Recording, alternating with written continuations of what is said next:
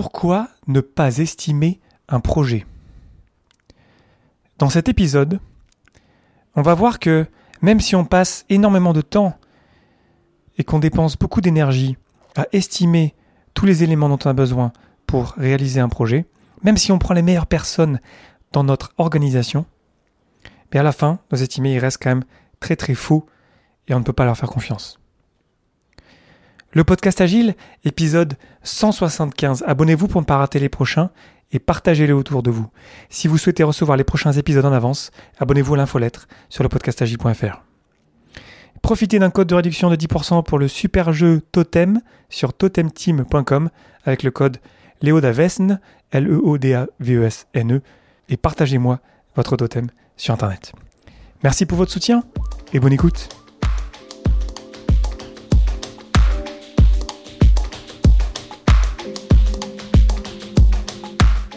Bonjour, bonsoir et bienvenue dans le monde complexe. Vous écoutez le podcast Agile.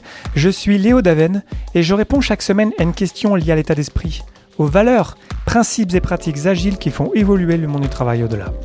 Merci d'être à l'écoute aujourd'hui et retrouvez tous les épisodes sur le site web du podcast, lepodcastagile.fr. Aujourd'hui, pourquoi ne pas estimer un projet ou le cône d'incertitude?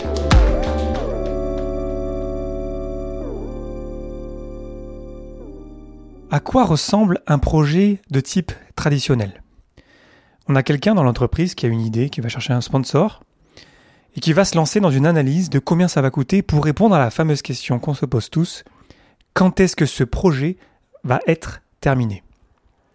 Donc ce qu'on fait, c'est qu'on va demander à tous les corps de métier dont on a besoin, les designers, les développeurs, les testeurs, et on va leur demander de nous donner des estimés pour notre projet. On récupère ces données-là, on rajoute de la marge à tous les niveaux, c'est-à-dire que chaque designer, chaque développeur, chaque testeur va, ajouter de la marge. Nous-mêmes, en tant que chef de projet, on va en ajouter. Et on en rajoute un peu, on multiplie par deux, par trois, on se retrouve avec un chiffre, on se dit, bon là, on doit être un peu confortable avec ce chiffre-là. Parce qu'on a multiplié plein de fois par euh, plusieurs facteurs, tout le monde a pris de la marge, on se retrouve avec un chiffre, et on se dit, bon, ce chiffre-là, il devrait être correct. Et ensuite, on démarre à travailler, et puis on se rend compte qu'en fait, qu'on était vraiment euh, pas du tout dans les clous, et que le projet qu'on a vraiment analysé profondément pour savoir combien de temps ça nous prendrait, en fait, se retrouve à être pas du tout ce qu'on pensait, et on se retrouve à devoir faire des choix difficiles et compliqués dès l'instant où on a commencé le projet, parce que on, s'est engagé dans une date, dès l'instant où on partage une date, les gens prennent ça pour une promesse, et on est coincé, et puis là, ben, là c'est la crise. Aujourd'hui, j'ai envie de vous parler d'un schéma qui est hyper puissant et que j'ai vraiment pas vu beaucoup, dans beaucoup d'endroits, même en français, il n'y a pas beaucoup de références dessus. Ce schéma-là, c'est le cône d'incertitude. The Cone of Uncertainty. Vous pouvez le retrouver dans le super bouquin de Mycon Agile Estimating and Planning. C'est un grand classique de la JT, ça date y a déjà beaucoup d'années. Et euh, à quoi il ressemble ce cône d'incertitude? Imaginez un cône placé horizontalement avec en axe des X le temps avec des phases. Donc je vous ai parlé de la phase de définition du projet, la phase de design du projet, la phase de développement, la phase de testing, etc. Vous imaginez les grandes phases classiques de la gestion de projet traditionnel du cycle en cascade en waterfall. Donc on a ces grandes phases et vous imaginez un grand cône qui est très très large au début, donc c'est ce qu'on appelle l'aire d'incertitude. Donc on a deux droites qui partent des extrêmes moins 60% à plus 160% et qui sont euh, symétriques et qui vont se rejoindre jusqu'à la fin du projet. Imaginez bien ce cône qui est très très large, un petit peu comme un tunnel, et qui va petit à petit à chaque phase être de plus en plus précis, et nos estimés vont être de plus en plus précis au fur et à mesure qu'on avance dans les phases du projet. Donc ça, c'est le cône d'incertitude.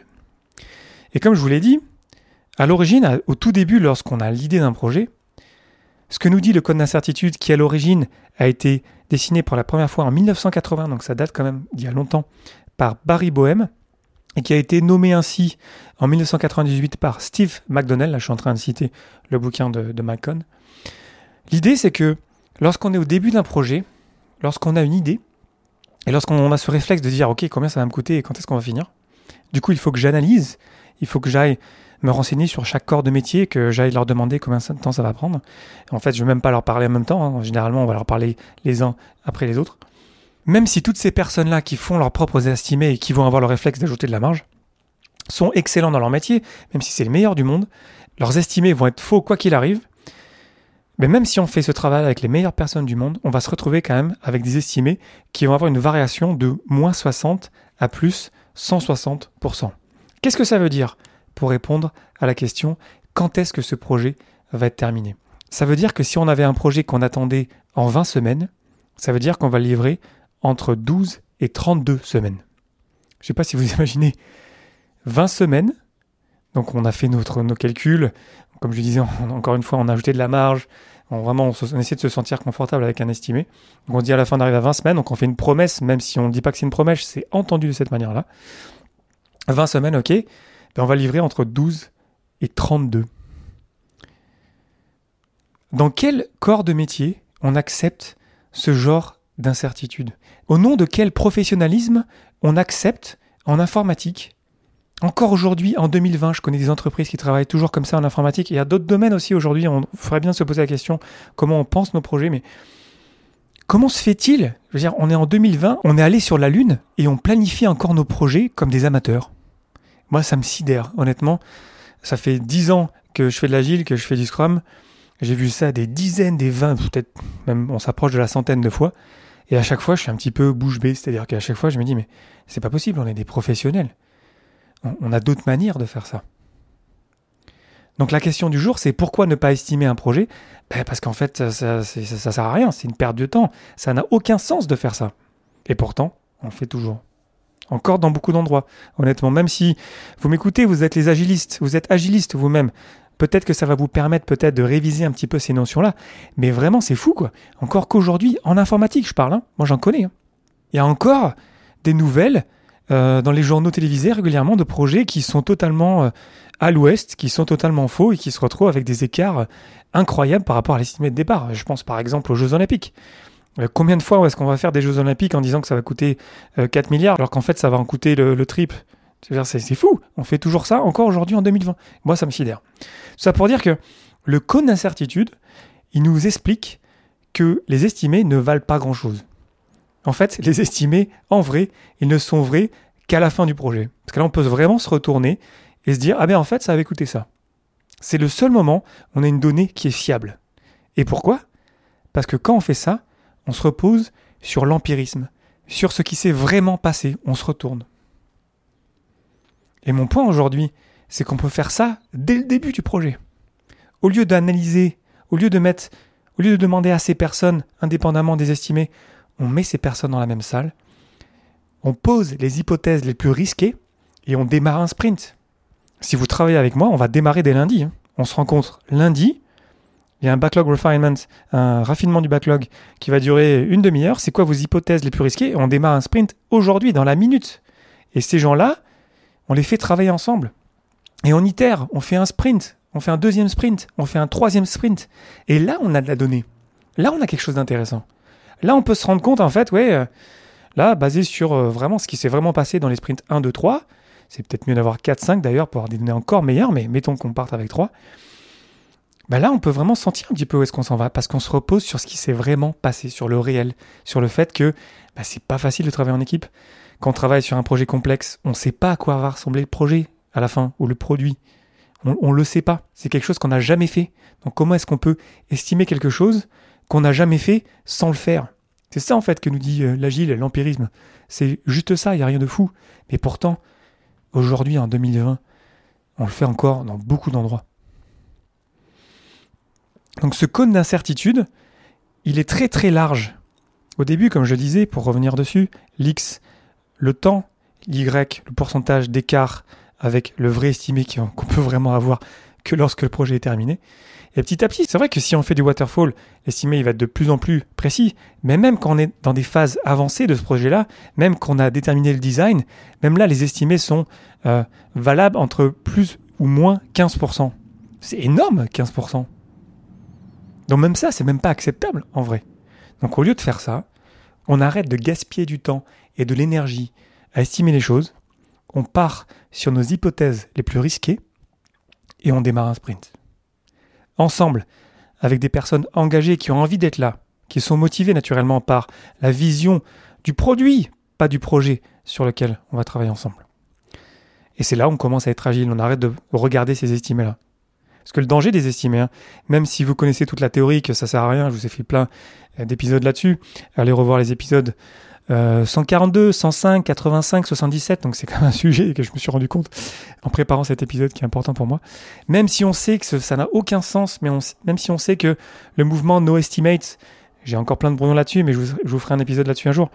Le mouvement No Estimates, il a raison. Pas d'estimer, c'est quelque chose qui, est mauvais pour notre industrie, même pour, pour le monde en général. Arrêtons de faire ça. Et travaillons ensemble, collaborons, démarrons quelque chose. Et lorsqu'on aura terminé un premier incrément, quelque chose qui est terminé au bout d'une semaine ou deux, ben, on se retourne. Tiens, on a fait ça, ok, ben là on avance, on avance à petits pas. Au lieu d'essayer de tout savoir dès le début, alors qu'en fait on sait rien. Donc voilà, c'est fou parce que quand, je prépare des épisodes souvent euh, pour vous, parfois je suis effaré de voir qu'en français, honnêtement, il n'y a pas beaucoup de, documentation.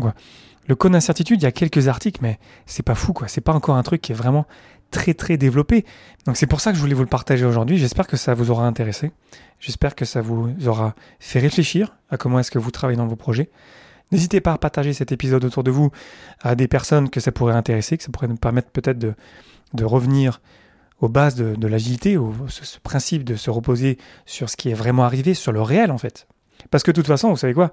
Le projet, au bout d'un moment, même si on fait du cycle en cascade, la réalité, un, jour ou l'autre, elle va taper à la porte. Hein. Un jour ou l'autre, euh, quelqu'un va venir toquer à la porte, ok, tu m'avais dit 20 semaines, là on est semaine 18, ça va, c'est bientôt terminé Ah ouais, non, en fait, on va livrer en semaine 30. Donc ça va arriver quoi qu'il arrive. En fait, on se, on se voit la face totalement lorsqu'on fait des estimés. Donc arrêtons de, faire ça. Même je connais plein de gestionnaires de projets, de propriétaires de produits. Quand je discute avec eux et qu'ils me montrent leur backlog et puis je pose un peu des questions, un peu savoir où est-ce que ça en est, euh, est-ce qu'ils sont contents de, de là où s'en va leur produit. Très souvent, en fait, ils sont tout à fait conscients que ça ne fait absolument aucun sens de partager des estimés. Ils le savent. Hein. C'est-à-dire que vous, le savez si vous le faites vous-même. Je ne vous ai pas appris grand-chose à ce sujet-là. Donc il faut qu'on ait le courage d'avoir les vraies discussions, d'arrêter de répondre à ces questions, combien ça va coûter et quand est-ce qu'on va finir. Donc une bonne manière à laquelle vous pouvez répondre à cette question-là, c'est de dire, bah, on va commencer avec un sprint. Donne-moi de l'argent en tant que sponsor, donne-moi juste suffisamment d'argent pour démarrer avec un sprint. Juste un. Juste deux semaines avec des personnes engagées qui sont à 100% sur mon projet. Juste ça. Et on démarre. Et on fait un sprint. Et viens, je t'invite à la euh, revue de sprint et tu vas voir ce qu'on aura vraiment terminé au bout de deux semaines. Et là, vous allez voir que c'est là où la, magie du courage d'avoir ces discussions-là, en fait, opère. C'est là où il faut qu'on ait du courage d'arrêter de répondre à ces questions-là et de retourner ça et de contribuer, en fait, si vous êtes gestionnaire de projet ou produit owner, de contribuer à ce shift-là. Vous êtes aussi responsable de coacher les gens qui vous demandent ça. C'est aussi votre rôle quelque part. Vous n'êtes peut-être pas des coachs agiles entièrement, mais peut-être que oui, en fait. Peut-être que vous avez ce rôle-là. Et moi, je suis persuadé, en fait, que vous avez ce rôle-là de contribuer à changer les discussions pour avoir de meilleures discussions. Mais pour ça, il faut qu'on ait le courage de le faire et il faut qu'on s'appuie sur des vrais chiffres. C'est en ce sens que le code d'incertitude, il est puissant. Parce que derrière, il y a quand même euh, une étude, il y, a, de la donnée. Et puis, quelque part, honnêtement, euh, vous savez que c'est ce qui se passe en réalité dans les projets. Donc voilà, vous voyez, c'était un épisode assez euh, intense pour moi parce que ça, ça, ça, me rend malheureux, honnêtement. Je vois des gens qui, qui savent, qui sont tout à fait conscients que leurs estimés ne servent à rien, qui vont les faire quand même parce qu'on leur demande, qui ensuite se retrouvent coincés dans ce tunnel et ils voient pas la lumière au bout, quoi. Et à ce moment-là, on est obligé de couper des features. On enlève des éléments, on enlève des éléments, le, le produit ressemble plus à rien en fait. On, on redemande de l'argent, voilà. Bref, ça marche pas quoi, comme manière de travailler. Et pourtant, on fait encore ça dans beaucoup d'endroits. Donc j'espère que cet épisode vous aura inspiré. Dites-moi ce que vous en pensez, écrivez-moi. J'adore recevoir vos messages. Et puis on en parle sur les réseaux. Merci infiniment pour votre attention et vos réactions. C'était Léo Daven pour le podcast Agile et je vous souhaite une excellente journée et une excellente soirée.